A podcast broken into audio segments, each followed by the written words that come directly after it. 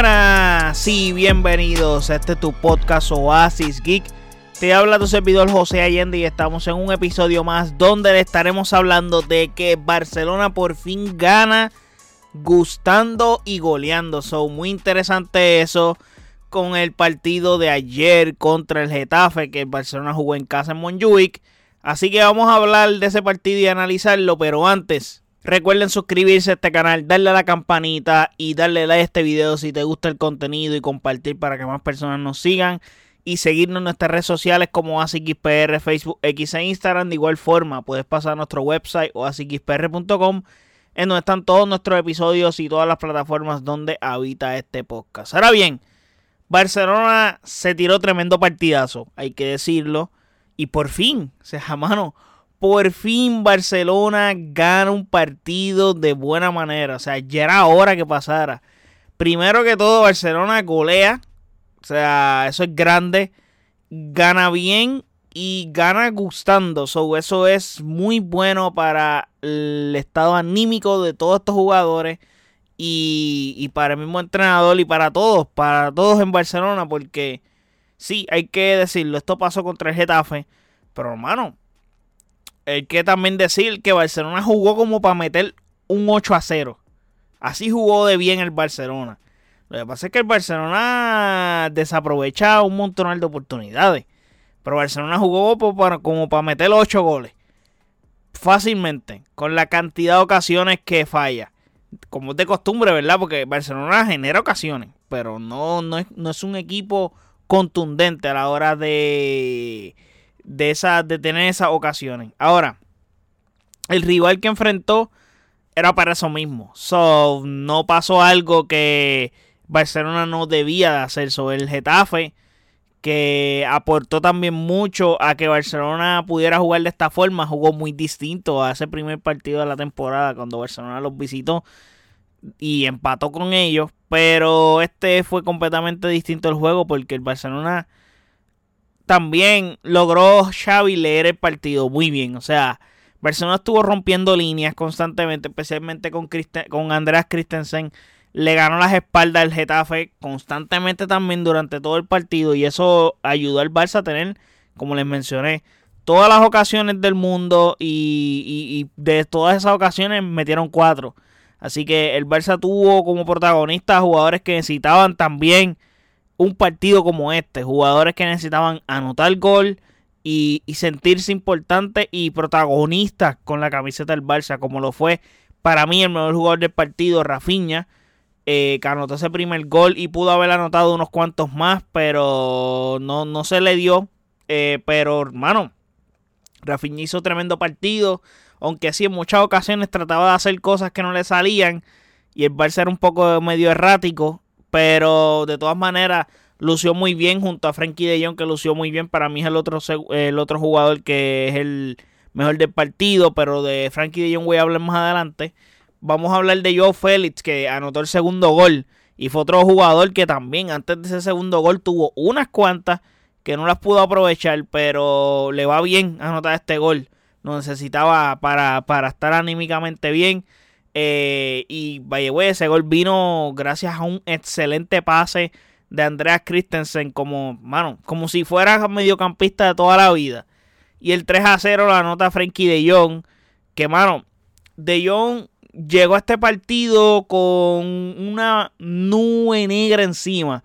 Porque, mano, luego de que el mismo Frankie de Jong zumbara una brutal descarga, contra la prensa en, la previa del partido de Champions League contra el Napoli, donde él habla de su situación contractual, de que él no se quiere ir de Barça, que están hablando mentiras, que está molesto por eso, etcétera.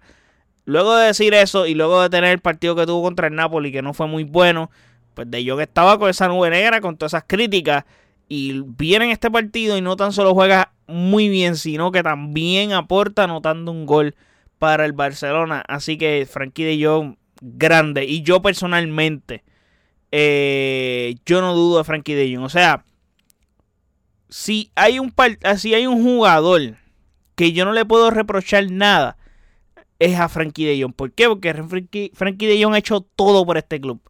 Todo, a su, a su tan temprana edad, ha hecho todo por el Barça. todo tipo de sacrificios él lo ha hecho. O sea, es un crack, tapa muchos rotos en cancha a favor del Barça. Hay que pagarle lo que se le tenga que pagar y se sabe que se le debe porque en la pandemia hubo recortes, etcétera, y ahora que se los están pagando. So, Frankie de Jong, mano, no se le puede reprochar nada. Él siempre ha estado ahí, puesto para el equipo y puesto para la camiseta y, y, y especialmente que es un caballo. O sea, es un caballo y, que tenga un mal partido, pues parte de esto. Es como decimos aquí en Puerto Rico, no todos los días se en chuleta.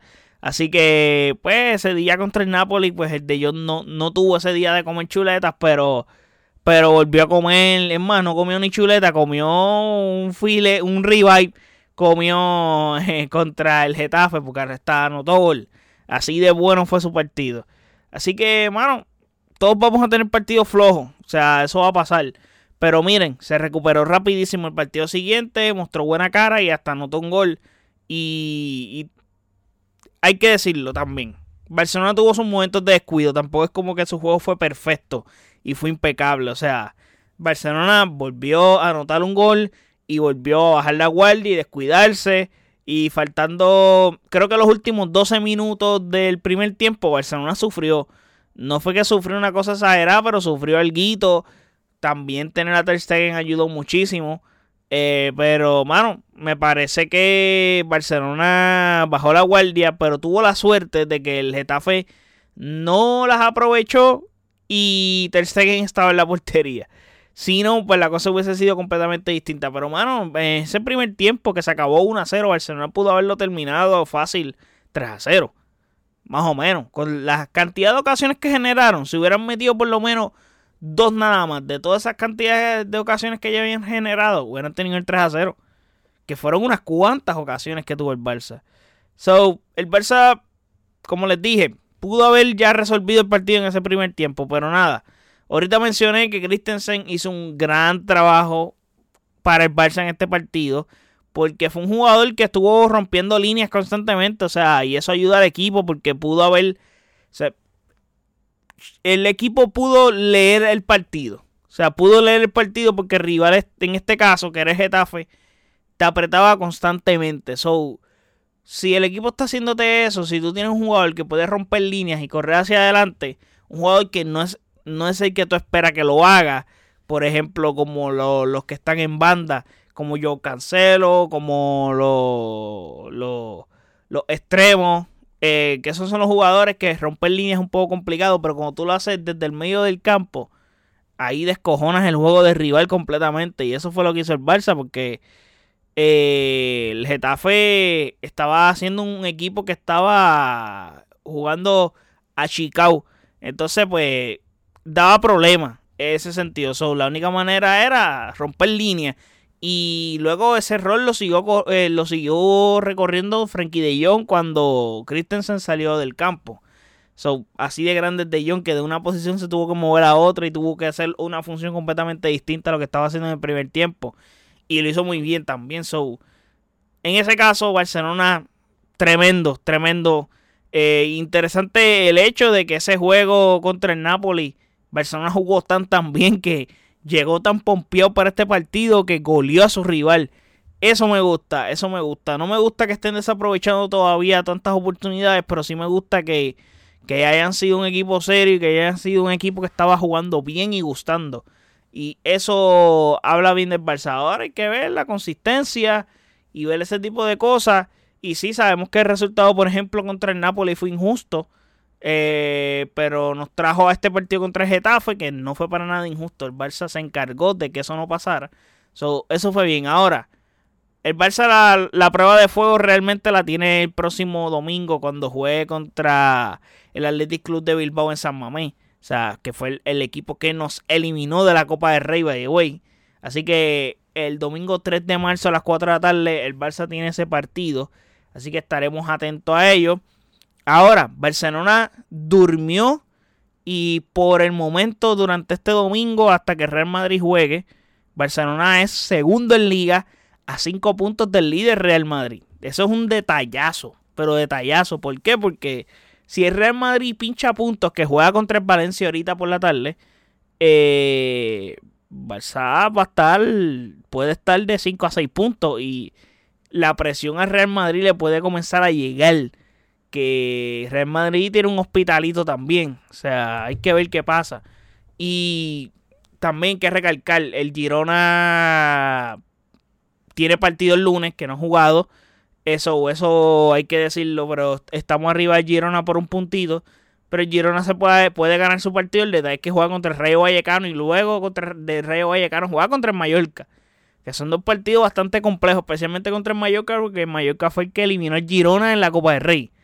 Así que hay que estar atento a ello. Pero nada, eso es lo que hay de este partido del Barça, de lo que hay en Liga. Faltan partidos por jugarse. No puedo hablar de, de otros partidos porque pues, no han jugado. Pude hablar del Barça, que es básicamente lo que nos enfocamos aquí, pero nada, déjenme saber en los comentarios qué piensan. Si creen que el Barça es capaz de remontar la liga o no.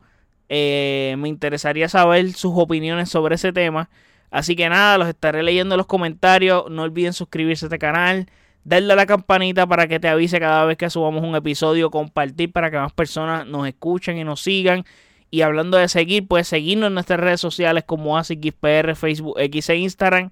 Y de igual forma, puedes pasar a nuestro website o en donde están todos nuestros episodios y todas las plataformas donde habita este podcast. Así que muchísimas gracias por el apoyo. Hasta el próximo episodio. Chequeamos. Bye.